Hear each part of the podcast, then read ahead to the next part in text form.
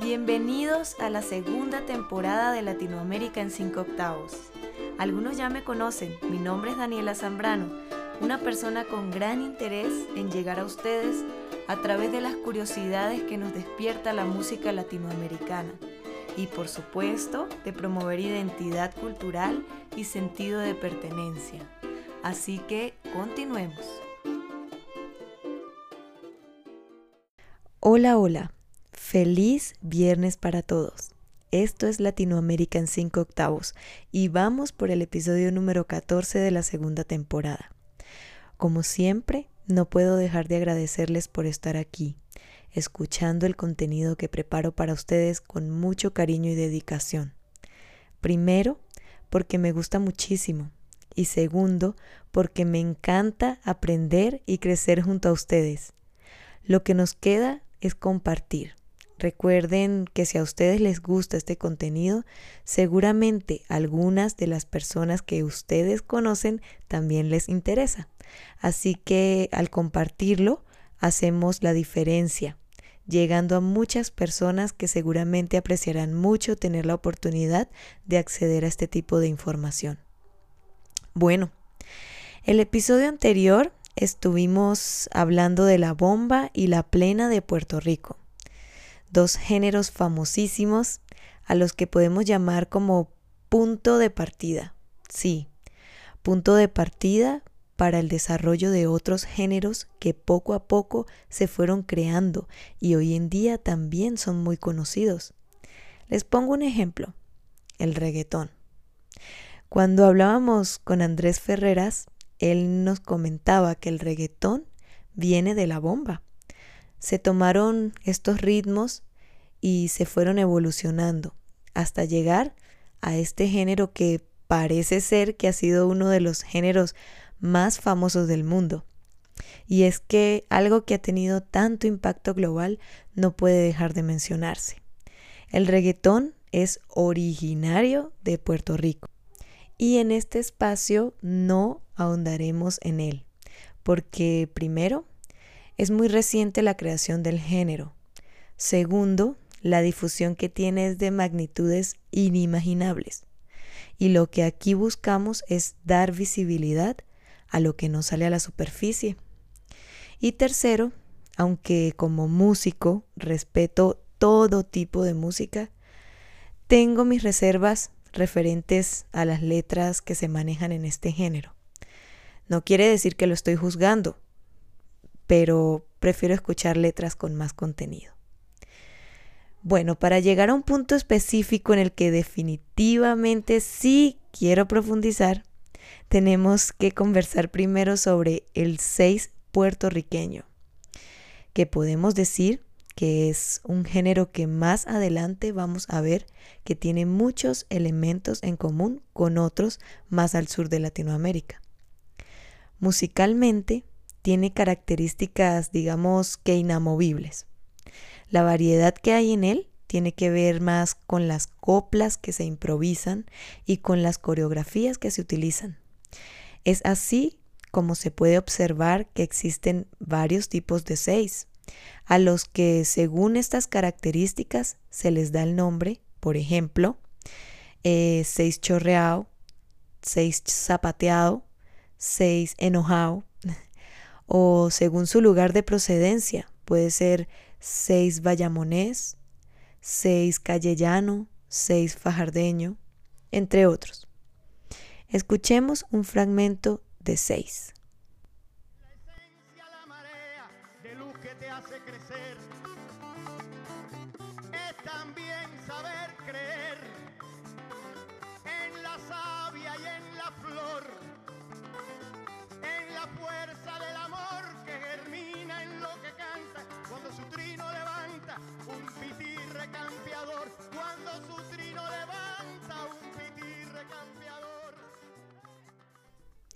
Como escuchamos, la instrumentación de los seis es plenamente de cuerda. Y aquí llegamos al punto en el que quiero detenerme un poco. El formato está comprendido por guitarra, el instrumento de cuerda pulsada universal, por decirlo así, y por el cuatro puertorriqueño. acompañados de un güiro. El cuatro puertorriqueño es un instrumento muy diferente al cuatro que conocemos en Venezuela o en Colombia, pues parece que el uso es un poco diferente, además de la forma y la cantidad de cuerdas. Mejor dicho, todo es diferente.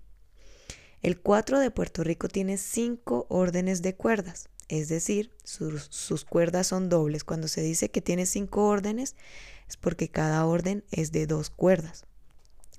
Es parecido a la mandolina o a la bandola andina colombiana, por lo que se utiliza más como instrumento melódico, a diferencia del 4 de los países del sur, que es utilizado más de forma armónica es decir, como acompañamiento de otro instrumento melódico.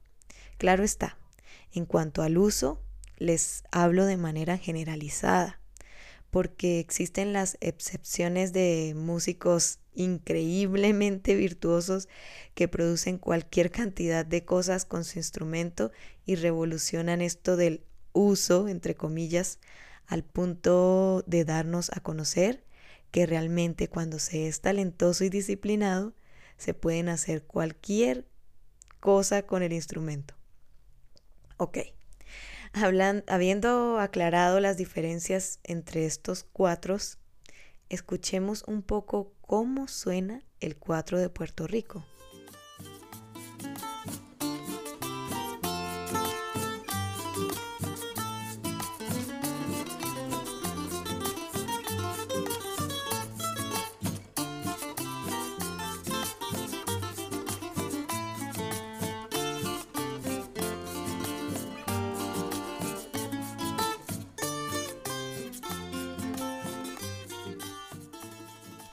Y bien, habiendo hablado ya del cuatro puertorriqueño, que es un instrumento icónico del país, eh, del seis como género, em, no puedo cerrar yo el episodio de Puerto Rico sin mencionar un género que prácticamente se globalizó gracias a la presencia de los boricuas en Nueva York.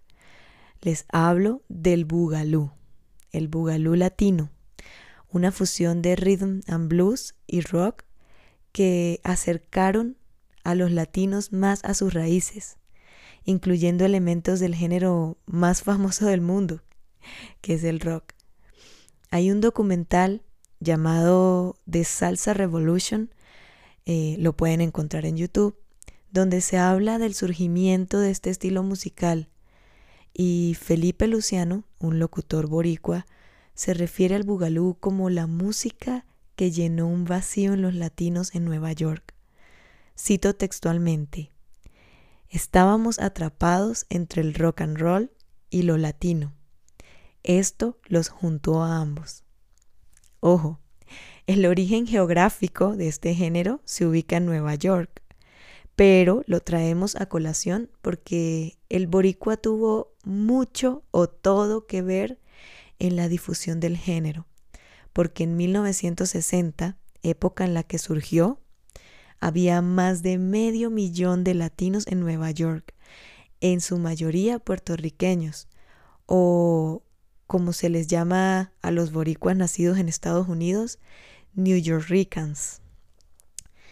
Como hablamos en el primer episodio en el que abordamos Puerto Rico, el hecho de ser un territorio agregado a Estados Unidos hace que culturalmente la relación sea muy estrecha y prácticamente confirmamos que todos somos en realidad ciudadanos del mundo. Nos podemos dar cuenta de eso en este caso en el que de esta situación migratoria en Nueva York surgió un género tan atractivo y difundido por el mundo. O díganme si alguno de ustedes no ha escuchado a Willy Colón o a Héctor Lavoe dos exponentes de este género y también integrantes de la maravillosa Fania All Stars, un grupo integrado por latinos, pero con sede en Nueva York, desde donde causaron sensación en el mundo entero con sus grandes éxitos. Por supuesto que vamos a escuchar pequeños fragmentos de Bugalú. Tienen que ser cortos porque, como ya les he comentado, la música y sobre todo la música muy famosa y difundida tiene protección de derechos de autor y existe un límite de tiempo para ser compartida en estos espacios para no incurrir en violación de derechos de autor. De igual manera, vamos a deleitar el oído por unos segundos para que recuerden lo sabroso de este género.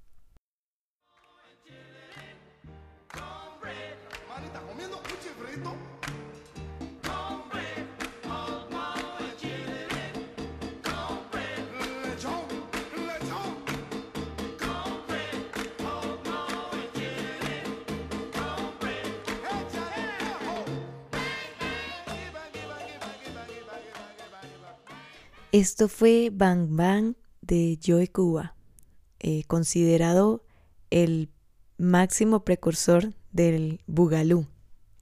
Ahora escuchemos un pequeño fragmento de I Like It Like That, un tema muy pegadizo y muy bonito del Bugalú.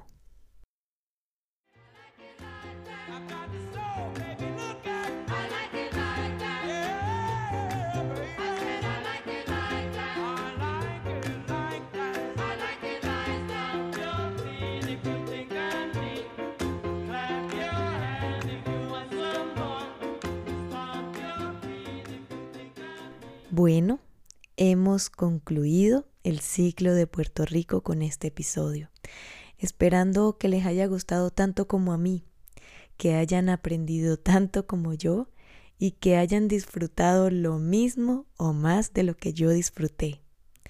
Esto me llena el corazón y me motiva cada día más, pero ya saben que si ustedes dan me gusta, se suscriben, comentan y comparten, la motivación es mucho mayor porque me hace ver que ustedes reaccionan a mi contenido, que les interesa, que les mueve. Entonces, no hay razones para no compartirlo, ¿verdad? Que estén muy bien, nos escuchamos la siguiente semana y un abrazo para todos. Muchísimas gracias por escuchar. Recuerden compartir este contenido a todo el que le pueda interesar. También suscribirse a mi canal de YouTube que se llama Daniela Zambrano. Dar like a cada episodio, comentar y si me escuchan por las plataformas de audio digitales, seguir el podcast, dar like, marcarlo como favorito o dar calificación según sea el caso. Muchas gracias.